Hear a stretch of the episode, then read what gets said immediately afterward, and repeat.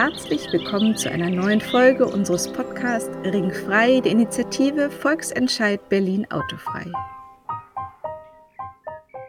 Heute sprechen wir mit Professor Hermann Knoflacher darüber, welche psychologischen Begründungen hinter der Lust am Autofahren stecken und wie es gelungen ist, für eine so große Stadt wie Wien ein Verkehrskonzept zu erstellen, in dem das Auto keine Hauptrolle mehr spielt und wie gut sich das auf das Leben aller auswirkt. Aber jetzt erstmal der Faktencheck in unserer Verkehrskontrolle. Schönen guten Tag, Verkehrskontrolle. Äh, ja, bitte? Ähm, was mache ich denn falsch? Ich fahre doch nur Auto. Ja, das ist ja genau das Problem. Aber wieso? Ich, ich tue doch niemandem Aha. was. Sie machen also nichts, ja? 50 Verkehrstote im Berliner Straßenverkehr in 2020 ist nichts. Das sind 10 mehr als in 2019. Zählen die nicht? Aber, aber die, die Anzahl der Verkehrstoten in Deutschland, die sinkt doch. Ja, Sie haben recht. Deutschlandweit sinkt die Zahl der Verkehrstoten. Aber das sind immer noch 2700 im letzten Jahr in ganz Deutschland gewesen. Verstehen Sie, das ist fast so viel wie am 11. September im World Trade Center umgekommen sind. Und das jedes Jahr. Das summiert sich ja auch auf. Ne, Das sind 800.000 Menschen seit 1950, die im Verkehr gestorben sind. Das sind so viele Leute, wie in Pankow und Aber Mitte daran sind Ja zusammenleben. bestimmt auch die Radfahrer und die Fußgänger schuld. Die sind ja rücksichtslos, unaufmerksam, halten sich nicht an die Ampeln, fahren Aha. äh, ständig betrunken. Sie sind also der Meinung, dass Radfahrer und Fußgänger auch schuld sind. Ja, haben Sie recht. Aber es ist nun mal leider so, dass die nur zu 4% bei den Fahrradfahrern und zu 1% bei den Fußgängern schuld sind. Aber Herr Wachmann- ich sage Ihnen mal was, 70% aller Verkehrsunfälle werden von Autofahrern verursacht. Oder wie man heutzutage sagt, AutofahrerInnen oder Autofahrende. Aber Herr Wachtmeister, ich brauche doch mein Fahrzeug. Sie brauchen also Ihr ich habe Auto. doch gar keine andere Möglichkeit. Also 45% Braucht aller Berliner Haushalte haben überhaupt kein Auto. Ja, und allerhöchstens 30% der Wege in Berlin werden mit dem Auto zurückgelegt. Trotzdem sind 60% der Berliner Verkehrsfläche für Auto reserviert, für den fahrenden und den parkenden Verkehr.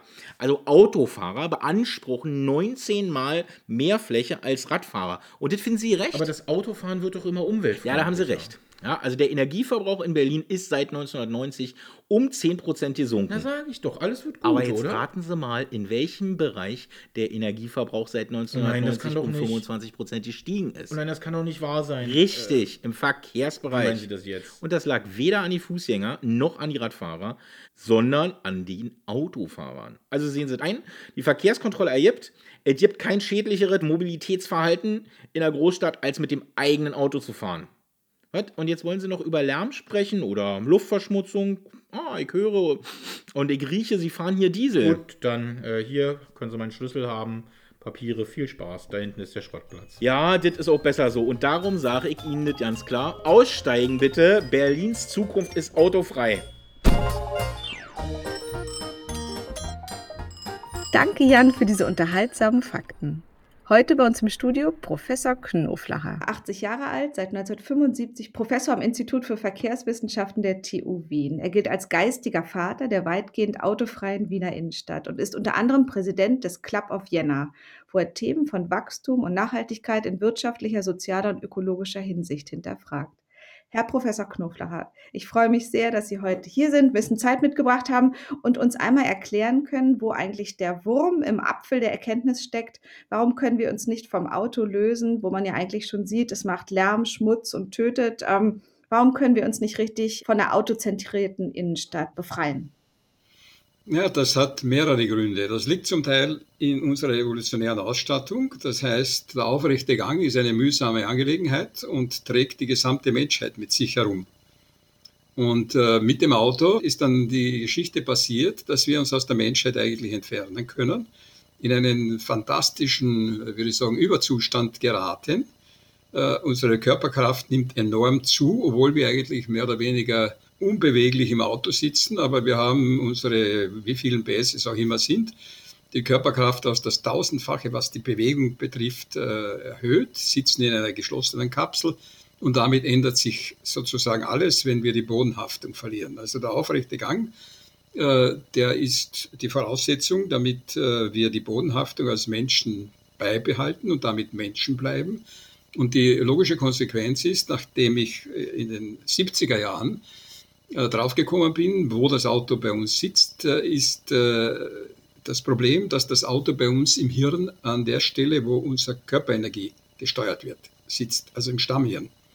Das heißt, alles, was später evolutionär dazu kam, wird damit vom Auto beeinflusst. Es ändert sich unser Wertesystem, es ändert sich unser Denken und wir denken Auto und handeln Auto. Und so werden immer noch die Leute an den Universitäten und Fachhochschulen ausgebildet. Das heißt, man hat als Bemessungseinheit für die öffentlichen Räume, auch bei der Architektur, das Auto als Basis und nicht den Menschen als Basis. Dazu kommt noch das Problem, dass wir eigentlich überall in Europa die äh, Reichsgaragenordnung von 1939 äh, anwenden. Da stand oder steht in Paragraph 2, dass wenn Sie eine Wohnung bauen oder eine Wohnung beziehen, ein Haus bauen, eine Werkstätte eröffnen oder ein Geschäft aufmachen, dann müssen Sie für die bestehende und in Zukunft zu erwartende Anzahl an Fahrzeugen entsprechend Stellplätze zur Verfügung stellen. Und damit ist die Geschichte vorbei. Das ist an sich das Kernproblem. Also es sind die Stellplätze, äh, weil da beginnt ja das Autofahren. Und wenn Sie überall Stellplätze haben, haben Sie überall Autoverkehr. Und damit zerstören sie auch die kleine Wirtschaft, weil die kleine Wirtschaft ist eine Wirtschaft der Fußgänger des öffentlichen Verkehrs. Da habe ich ja in Jahrzehnten in Wien sehr viele Untersuchungen machen können und das Geld kommt nicht mit dem Auto ins Geschäft, Gott sei Dank, wird jeder Geschäftsmann, der ein bisschen nachdenkt, draufkommen, sondern es kommt hoffentlich zu Fuß ins Geschäft. Das heißt, ich kann auch in der knappen Stadtfläche, die wir in unseren historischen Städten haben, Berlin ist ja damit nicht besonders gesegnet, aber äh, Wien hat ja noch eine sehr starke alte Stadtstruktur. Damit kann ich in der beschränkten Stadtfläche dieser Wiener Straßen natürlich die größte Zahl an Brieftaschen mit Fußgängern bewegen und damit kommt das meiste Geld, so hat sie auch herausgestellt, zu Fuß, wenn es mit dem öffentlichen Verkehr hingebracht wird, äh, natürlich in hoher Konzentration in die Straßen. Und das ist ja ganz gut gelungen. Wir haben ja eine autofreie Innenstadt und äh, man darf nicht vergessen, diese Geschichte ist 1969 passiert. Sie haben eigentlich überzeugt mit dem Geld, dass man praktisch auch trotzdem seine Kunden gewinnen kann, obwohl man nicht mit dem Auto vorfährt. Ja, das waren schon damals meine Argumente, weil die Geschäftsleute waren ja sozusagen meine erbitterten Feinde damals, weil die dachten, wenn jetzt die Autos nicht mehr vor der Haustür stehen, wobei sie wahrscheinlich an ihr eigenes Auto dachten, und die, die Autos durch diese Straßen gestaut haben, es sind ja früher 120.000 Autos jeden Tag durch diese Fußgängerzone, die heute existiert, durchgefahren. Und die gab es dann nicht mehr. Das heißt, die, der größte Aufwand damals war ja die Diskussion mit der Stadtverwaltung, die das im Prinzip auch machen wollte, weil es war ein alter Plan, dass die die Fußgängerzone machen wollten. Aber sie haben äh, offensichtlich keinen damals, würde ich sagen, renovierten Planer gefunden, der sich seine Zukunft damit ruinieren wollte. Das war ja damals Selbstmord praktisch, planerischer. Und das hat dann auch dazu geführt, dass äh, ein Widerstand entstanden ist, der 1972 dazu geführt hat, dass die Stadtverwaltung beschlossen hat, keine Stadtautobahnen, die damals schon geplant und zum Teil gebaut waren, weiterbaut. Das heißt, Wien ist damit in der Innenstadt von Stadtautobahnen befreit gewesen. Hätte es das damals gegeben, gäbe es wahrscheinlich nicht mehr die äh, U-Bahn, beziehungsweise die, also wir haben eine U-Bahn, die anstatt der, dieser Stadtautobahn auf der alten Eisenbahnstrecke fährt, und alle paar Minuten äh, sozusagen perfekt in das Stadtgebiet passt. Das heißt, wir haben dort wenig Lärm, es gibt immer nur Autoverkehr, aber in der Zwischenzeit haben sich die Autofahrer angepasst. Das hat sehr lange gedauert, bis das praktisch äh, schrittweise umgesetzt wurde. Das heißt, die Schwierigkeit entstand damals, die Stadt hatte ein Verkehrskonzept mit Autobahnen und plötzlich waren die Bürger dagegen und die Stadt hat damals mit Rücksicht auf die Gesundheit und das Leben der Bürger diese Autobahnen abgelehnt. Also war plötzlich kein Konzept vorhanden. Die Stadt hat dann vier Professoren zusammengeholt. Ich bin damals kurz berufen worden, 1975. Und wir haben zwischen 75 und 79 ein Verkehrskonzept, das 1980 von der Stadt beschlossen wurde, auf neue Beine gestellt. Also mir sind die ganzen Abfälle der damaligen Verkehrsplanung geblieben, weil ein Kollege hat die Hauptverkehrsstraßen gemacht, einer hat den Schienenverkehr gehabt, ein dritter hat die Wirtschaft gemacht und mir hat man alles umgehängt, was damals unbeliebt war. Also das war der Fußgänger, das war der Parkraum an der Oberfläche, das war der damals zur Einstellung verdammte äh, Schienenverkehr, also Straßenbahnen. Die Stadt hatte beschlossen, die Straßenbahnen einzustellen und äh, nur mehr mit Autobussen an der Oberfläche zu fahren und nur mehr die U-Bahn zu haben. Ich konnte das 1974 gemeinsam mit der Stadtplanung verhindern. Deshalb haben wir heute noch ein super Straßenbahnnetz. Genau, das, das kenne ich auch aus Wien. Das ist ja auch ganz typisch für die Stadt, auch richtig schön. Ja, also da kennen Sie auch die Ringstraßenbahn. Die Ringstraßenbahn hätte ja verschwinden sollen damals, weil man riesige Garagen im Zentrum bauen wollte. Und das ist Gott sei Dank verhindert worden. Und Wien ist halt jetzt, glaube ich, seit zehn oder elf Jahren in Bezug auf Lebensqualität äh, Nummer eins global. Das wäre es sicher nicht, hätte man damals diese Sachen gemacht. Und man hat noch in anderen äh, Teilen der Stadt zunehmend äh, Fußgängerzonen gemacht. Also wenn eine U-Bahn-Station zum Beispiel äh, irgendwo gemacht wird, hat man versucht, soweit es möglich ist, das Umfeld dieser U-Bahn-Station autofrei zu machen. Und dann haben wir natürlich einen Parkraum. Äh, es gibt keine, keine freien Parkplätze in 21 der 23 Bezirke. Äh, das heißt, jeder, der dort sein Auto im öffentlichen Raum abstellt, äh, ist Kurzparker. Und das hat dazu geführt, dass wir eben weniger Autoverkehr haben und mehr öffentlichen. Sie dürfen nicht vergessen, wir existieren ja deshalb, weil äh, wir wären ja nicht da, wären unsere Vorfahren anders gepolt. Weil überlebt haben ja ne, jene, die mit der ihnen zur Verfügung stehenden Energie das meiste gemacht haben. Alle anderen sind ausgestorben. Das so heißt, fühlt man sich im Straßenverkehr oft, gerade mit einem kleinen Fahrrad. Also, nein, nein, das, äh, ist, das ist die heutige Situation, aber die wären einfach äh, sozusagen nicht mehr da. Die hätten sich genetisch nicht mehr fortpflanzen können, weil sie entweder verhungert äh, wären oder weil ihre Nahrung nicht mehr funktioniert hätte und dergleichen. Das heißt, das ist eine ganz erfolgreiche evolutionäre Strategie, dass der Mensch unheimlich stark auf Vorteile in Bezug auf Energie oder maximalen Lustgewinn bei minimalem Aufwand programmiert ist. Das war immer vorteilhaft, solange wir in der normalen, wir dürfen nicht vergessen, wir haben eine evolutionäre Ausstattung, die wir vor ungefähr 200.000 Jahren bekommen haben. Mit dieser fahren wir heute Auto. Und wir haben damit natürlich plötzlich eine, die Kraft eines Elefanten oder viel größer als, Elef als eines Elefanten. Wir sind abgepolstert, wir haben Gesetze gemacht, die das Auto bevorzugen, Fußgänger und Radfahrer und den öffentlichen Verkehr benachteiligen. Wir subventionieren den Autoverkehr in einer absurden Menge. Wir bauen äh, die öffentlichen Flächen und den öffentlichen Raum für das Auto und gegen alle anderen aus. Äh, und das wird verteidigt. Also äh, da muss man den Menschen versuchen zu helfen. Wien hat den großen Vorteil gehabt, dass doch viele Straßenbahnen noch erhalten blieben und die haben wir da, damals begonnen, vom Autoverkehr sozusagen freizuschaufeln. Die Straßenbahnen haben praktisch keinen Fahrplan gehabt damals. Äh, und äh, es waren ungefähr 80 Prozent der Straßenbahnen von Autos an den Kreuzungen blockiert. Heute sind es weniger als 17 Prozent. Das heißt, das war auch eine Geschichte und das Zentrale war eben den Parkplatz abzuräumen. Und natürlich bilde ich Absolventen aus und auch meine Assistenten gehen dann in die Praxis und das eine Zahnrad, äh, das eine Zahn greift in das andere ein. Das heißt, es gibt Leute, die in der Verwaltung sitzen und wissen, wie Systeme funktionieren. Es gibt Leute, die im Ingenieurbüros sitzen und wissen, wie das funktioniert.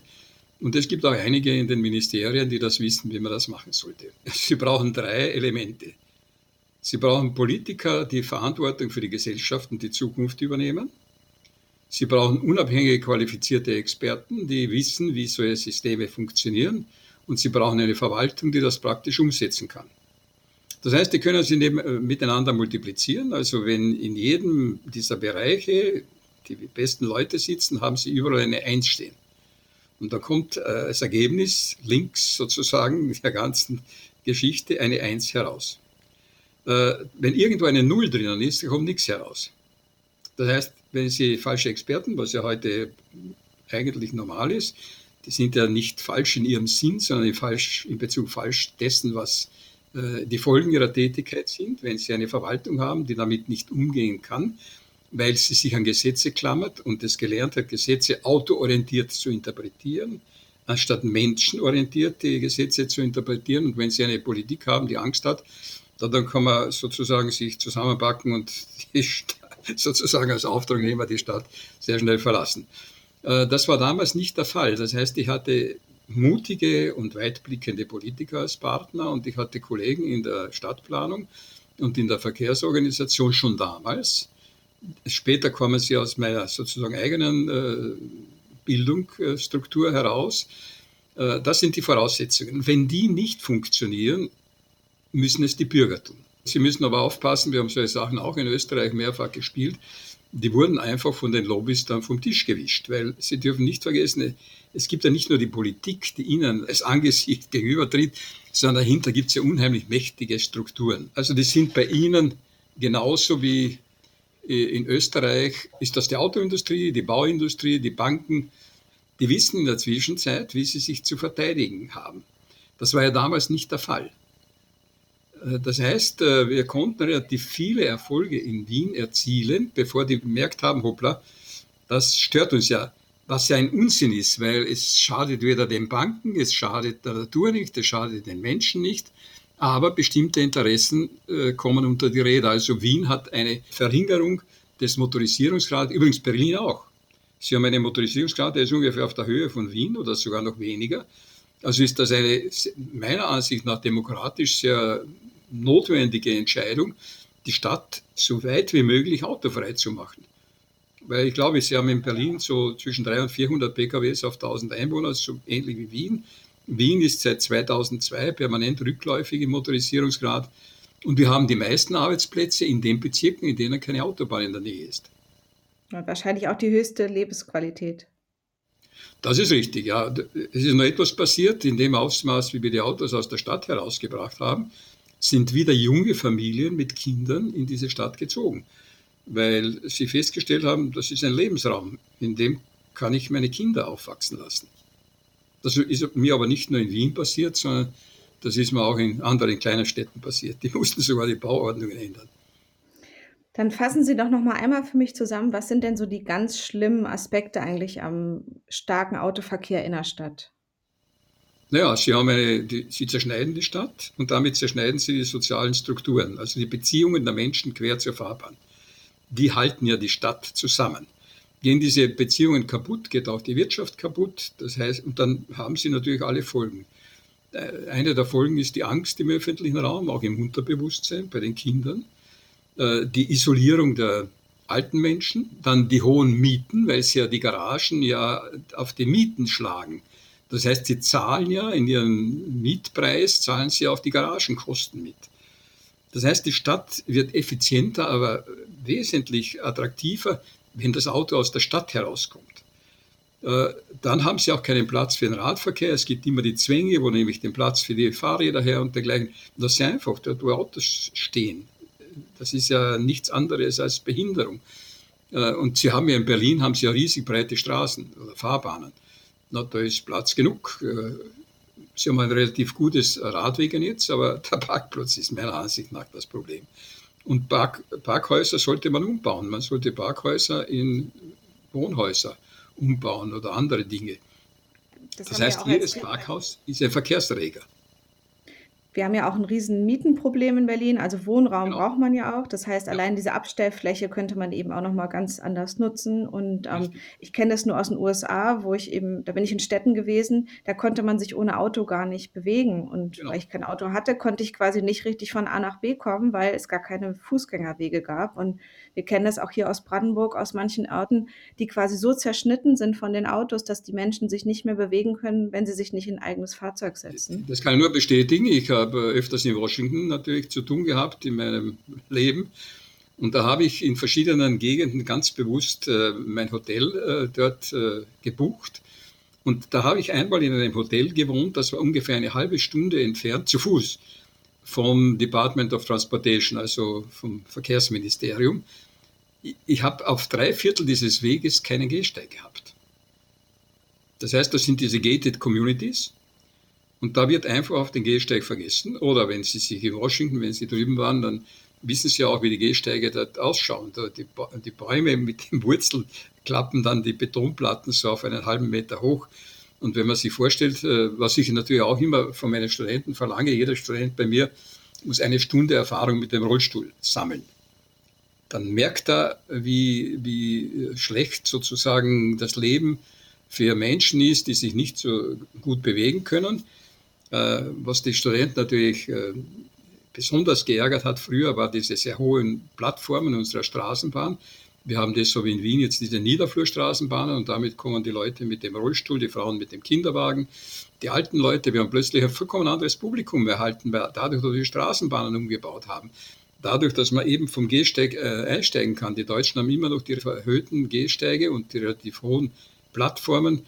Also es sind sehr viele dieser Kleinigkeiten, die zusammenspielen müssen. Und man darf nicht vergessen, in Bezug auf den Klimawandel ist natürlich jeder Quadratmeter versiegelter Boden ein Problem, weil sie heizen damit die Atmosphäre auf und äh, der Fußgänger und der Mensch braucht als Klimaanlagen die Bäume. Das heißt, man bewegt sich nicht mehr, man wird äh, wahrscheinlich noch dick, setzt sich in sein Auto, ähm, die Bäume haben keinen Platz, man kann seinen Kinderwagen ja kaum durch die Autos durchschieben. Ich habe manchmal gar keinen Durchgang gefunden, quasi ich konnte die Straße nicht überqueren, weil alles so zugeparkt war. Und auch ein guter Freund von mir, der auf einen Rollstuhl angewiesen ist, für den ist ein Leben ohne Auto nicht möglich, weil sein Rollstuhl sich quasi in seinem kleinen Bezirk gar nicht bewegen kann, weil alles so zugebaut ist. Und ähm, was würden Sie denn sagen, so eine Stadt wie Berlin, was, was hätte man denn so positive Dinge für alle? Also was würde passieren, wenn wir jetzt wirklich zwei Drittel weniger Autos hätten?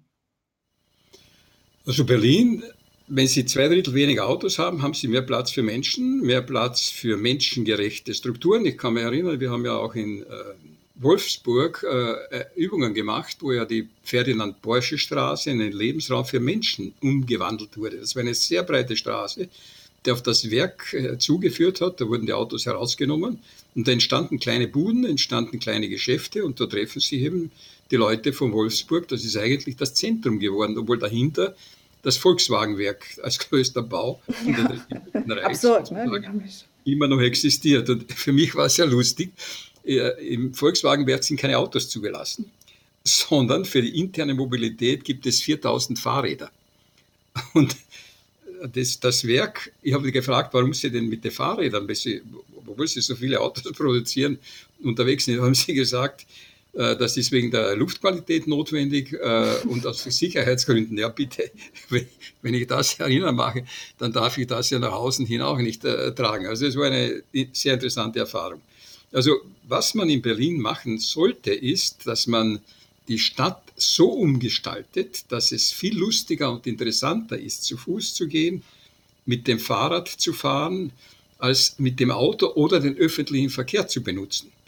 Und da fiel mir sehr viel ein. Das heißt, man kann an allen Ecken und Enden, wenn ich mir die U-Bahn-Stationen anschaue, die ja sehr häufig, wenn man so an die Hinterseite dieser U-Bahn-Stationen geht, äh, würde ich sagen, äh, sehr düsteren und unangenehmen Eindruck machen. Da kann man sehr viel machen. Das ist positiv für die Menschen, das hilft den armen Menschen auch diesbezüglich und ist vor allem positiv für die Wirtschaft. Nicht nur so konzentrieren, sondern verteilen. Und Berlin hat natürlich im Verhältnis zu Wien den großen Vorteil, sie sind eine ziemlich durchgrünte Stadt. Man muss halt dort, wo eben das Grün fehlt, äh, die Sache herausnehmen. Sie haben einen ganz brauchbaren äh, öffentlichen Verkehr, ist gar keine Frage. An der Oberfläche fehlt es. Die Straßenbahnen vom Osten sind ja nicht in den Westen durchgezogen worden. Also man könnte mit dem Umbau der Stadt, indem man Straßenbahnen hineinlegen kann, äh, das ist ja in Berlin relativ leicht möglich, weil Platz haben sie ja, können sie ungefähr 10 äh, Kilometer Straßenbahn für einen Kilometer U-Bahn errichten. Das heißt, eine menschenfreundlichere Stadt, aber eben auch für Tiere und für alles, was sonst Klar. noch kreucht und fleucht. Ne? Weil das vergessen wir ja manchmal oder tun so, als ging es nur um uns, was natürlich auch wichtig ist, aber Lärm und Schmutz und Reifenabrieb, ähm, das betrifft eben alle Arten von Lebewesen, die wir halt tagtäglich damit schädigen. Ne? Und zwar nicht nur die Lebewesen an der Oberfläche, die wir sehen, sondern eine Unzahl von Lebewesen unterhalb der Erdoberfläche die notwendig sind für eine lebendige Stadt und die wir brauchen, äh, um, die, um überhaupt in Zukunft zu überleben, gar keine Frage. Ich habe 1987 diesen Begriff der autofreien Stadt aufgrund meiner Forschungsergebnisse das erste Mal in einem Buch publiziert. Ich habe dieses Büchlein genannt Katalysatoren für Nichtmotorisierte. Damals waren, äh, wurde gepredigt, dass die Katalysatoren alle Umweltprobleme lösen werden äh, in Zukunft.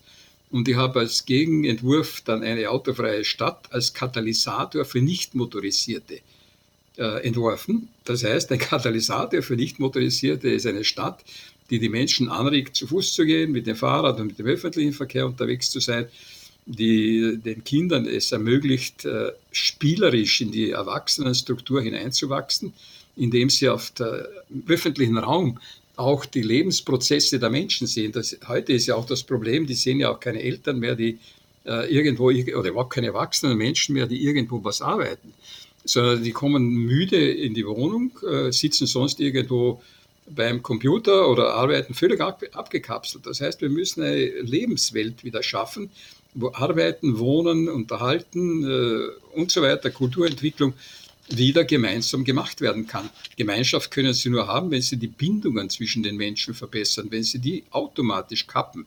In dem Augenblick, wo jemand im Auto sitzt, sind die ja weg. Dann dürfen Sie sich nicht wundern, wenn Sie eine ganze Reihe anderer sozialer Probleme haben. Ja, und gerade jetzt in Corona-Zeiten, wo Vereinsamung sowieso ein Riesenthema ist. Genau. Ähm, genau und auch noch mehr Leute sich abschotten, manchmal alleine im Auto, dass man da wieder Brücken baut und Verbindungen baut. Und so wollen wir das ja mit unserer Initiative auch angehen, dass wir jetzt nicht konfrontativ gegen die AutofahrerInnen sind, sondern eben probieren zu überzeugen, aufzurütteln auch dafür vor allen Dingen zu begeistern, so wie Sie es eben auch gesagt haben, für die Chancen und den Schwung, den man einfach bekommen kann und für ein lebenswerteres Leben in der Stadt oder eben nachher auch auf dem Land. Aber dass eben dieses aufs Auto gucken uns alle krank und ähm, gefährdet macht. Also Auto aus dem Kopf, Menschen hinein, Natur hinein und das Leben ist bunt und schön. Haben wir noch irgendwas vergessen, einen wichtigen Aspekt? Immer. Wir vergessen immer. immer. Herzlichen Dank an Sie, Herr Professor Knoflacher. Das war wieder eine Folge von Ringfrei, dem Podcast der Initiative Volksentscheid Berlin Autofrei. Euch hat der Podcast gefallen? Dann teilt ihn, bewertet ihn, schlagt uns Themen vor, schaltet wieder ein. Ihr habt Lust auf ein autofreies Berlin bekommen und möchtet euch bei Volksentscheid Berlin autofrei einsetzen? Dann meldet euch unter www.volksentscheid-berlin-autofrei.de. Bis zum nächsten Mal. Berlins Zukunft ist autofrei. Und das ist so gut so. Gut, dann äh, hier können Sie meinen Schlüssel haben. Doch, scheint ja auch schön die Sonne. Dann laufe ich mal weiter. Tschüss.